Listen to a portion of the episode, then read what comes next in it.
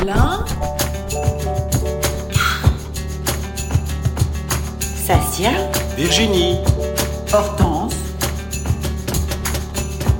Tadam, Kudam.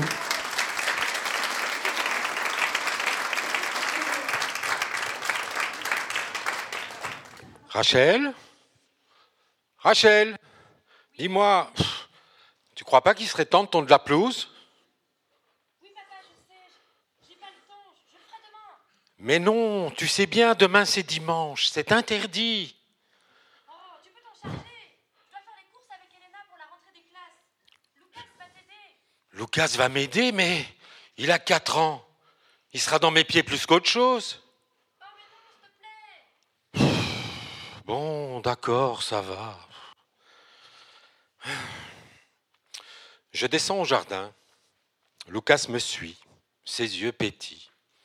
Il me lance. Dis Bouni, je pourrais pousser la tondeuse. Pousser la tondeuse, Lucas. Mais non, t'es trop petit. Tu dois encore manger beaucoup de soupe. En ouvrant la cabane du jardin, une odeur de terre, d'herbe, d'essence m'envahit et me ramène loin, loin, très très loin.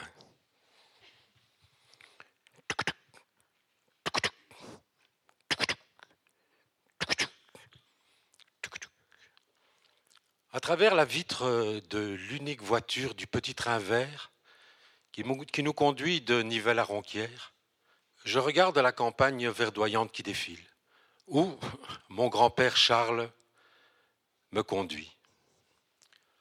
Nous sommes en juillet 1966 et j'ai 7 ans.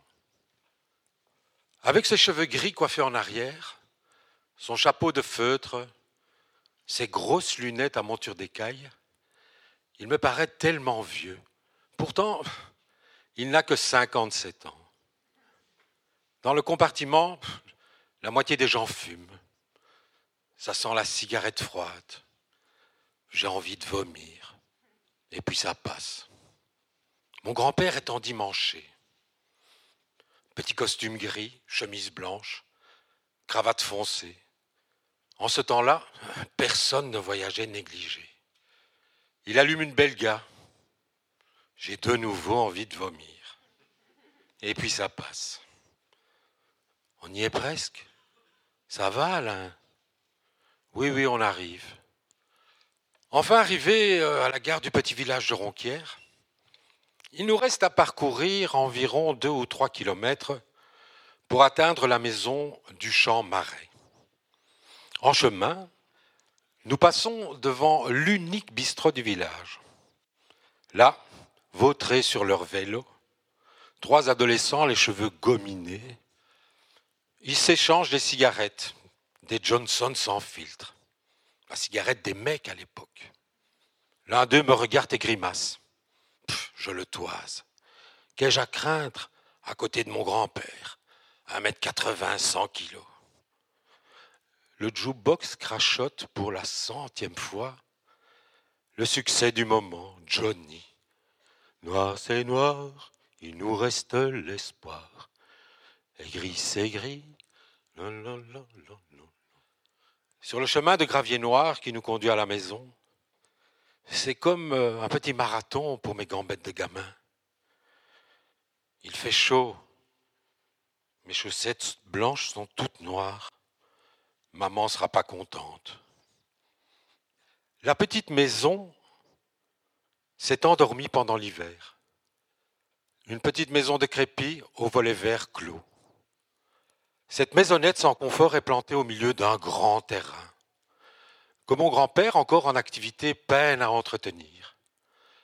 Un petit ruisseau longe ce qui est mon domaine de vacances, mon terrain de jeu. Dans le prolongement de la maison, un garage en bois verni a été ajouté. Charles y entasse nombre d'outils, brouettes, échelles et la tondeuse. Au mur, une série de photos en noir et blanc de jeunes femmes pudiquement dénudées, encadrées sous verre, attirent mon regard. Je les observe de mes yeux de gamin curieux. Il y a aussi le trépied en fer forgé, qui accueille un petit bassin orange, un gant de toilette et un savon. Notre salle de bain. Ça sent la terre, l'essence, l'herbe coupée. Le printemps et le début de l'été ont réveillé l'exubérance de la prairie, excité la haie, étouffé le petit ruisseau devenu invisible. Des heures de travail à venir, tout le contraire de la maison voisine, la maison en briques, en rouges de celui qu'on appelle Mac. Mac est un vieux garçon, émigré flamand, maçon de son état, au physique maigre et aux gros sourcils. Lui vit ici à l'année, avec sa vieille maman, une petite vieille rabougrie aux cheveux gris, à l'accent du Nord. J'ai d'ailleurs longtemps cru que cette femme, c'était son épouse, tellement lui me paraissait vieux. Son jardin, impeccablement entretenu, tiré à la règle de maçon, au fil à plomb, à la flamande, me fait envie. Azalée rouge flamboyante, bégonia pourpre, petite tagette orangée, un inventru, un petit puits inutile, une place pour chaque chose et chaque chose à sa place.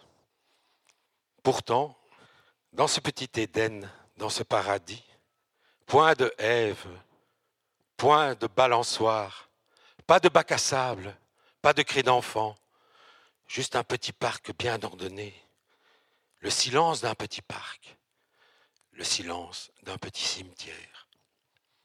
Les valises sont vidées, la maison est aérée. Bompa enfile sa tenue de travail.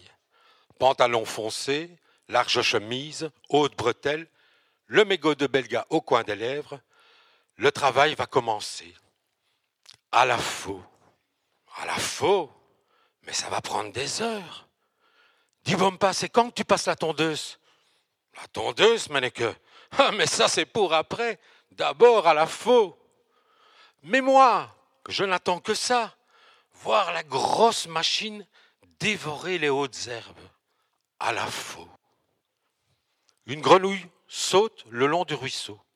Je l'attrape. Je l'observe. Je la relâche. Je saisis un râteau, j'entasse du foin. Un papillon virevolte et m'emmène ailleurs. Je rêve, je m'ennuie. Nous sommes à table. Lui, devant une tasse de café, une cigarette au bec. Moi, j'étale abondamment du fromage fondu sur ma tartine, un peu trop à son goût. Il me regarde du coin de l'œil et me dit Ça va, là Tu maçonnes? Mais oui, Bompa comme Mac, je maçonne. Et on rit. Le lendemain matin, je le vois sortir du garage, une canne à pêche en bambou dans une main, dans l'autre, une petite boîte de plastique rouge, avec le couvercle percé de petits trous, dans laquelle gesticulent quelques asticots. Un moment de repos le long du canal. Là, assis sur un petit pliant, Bompa taquine du goujon. Quelques petits poissons finiront dans un seau. Ils retrouveront rapidement leur liberté dans l'eau du canal. Une péniche passe, ralentit, s'arrête. L'éclusier s'agite sur ses manivelles. Moi, à ses côtés, j'entends parler les poissons et les grenouilles. Bompa se laisse aller et lâche quelques paix. Il me fait croire à cette histoire, ce conte de fées, des poissons parleurs. Je lui dis, mais enfin, Bompa, les poissons parleurs, ça n'existe pas. Ah, et on rit. D'ailleurs, je dois bien avouer que moi aussi, j'utilise parfois cet échappatoire avec mes petits-enfants. Je leur raconte cette histoire de poissons parleurs. Ils rigolent, ils n'y croient pas plus que moi. Mais enfin, Bouni, c'est toi, tu viens de faire une proute. Les, les poissons parleurs, ça n'existe pas. Et on rit, on rit, on rit. Le GSN sonne dans ma poche. Un message sans importance de Rachel. Elle arrive. À mes côtés, Lucas, un râteau trois fois trop grand pour lui entre les mains, s'affaire à entasser le gazon. Je le regarde. Il s'arrête. Il rêve. À quoi? Je passe ma main dans ses cheveux. Dis-moi, Lucas, est-ce que tu me trouves vieux? Il me regarde. Mais non, Bouni, tu n'es pas vieux. Tu es une personne âgée. C'est bien. J'étais ce petit garçon. Maintenant, je suis le grand-père. Et toi, mon loulou, qui seras-tu?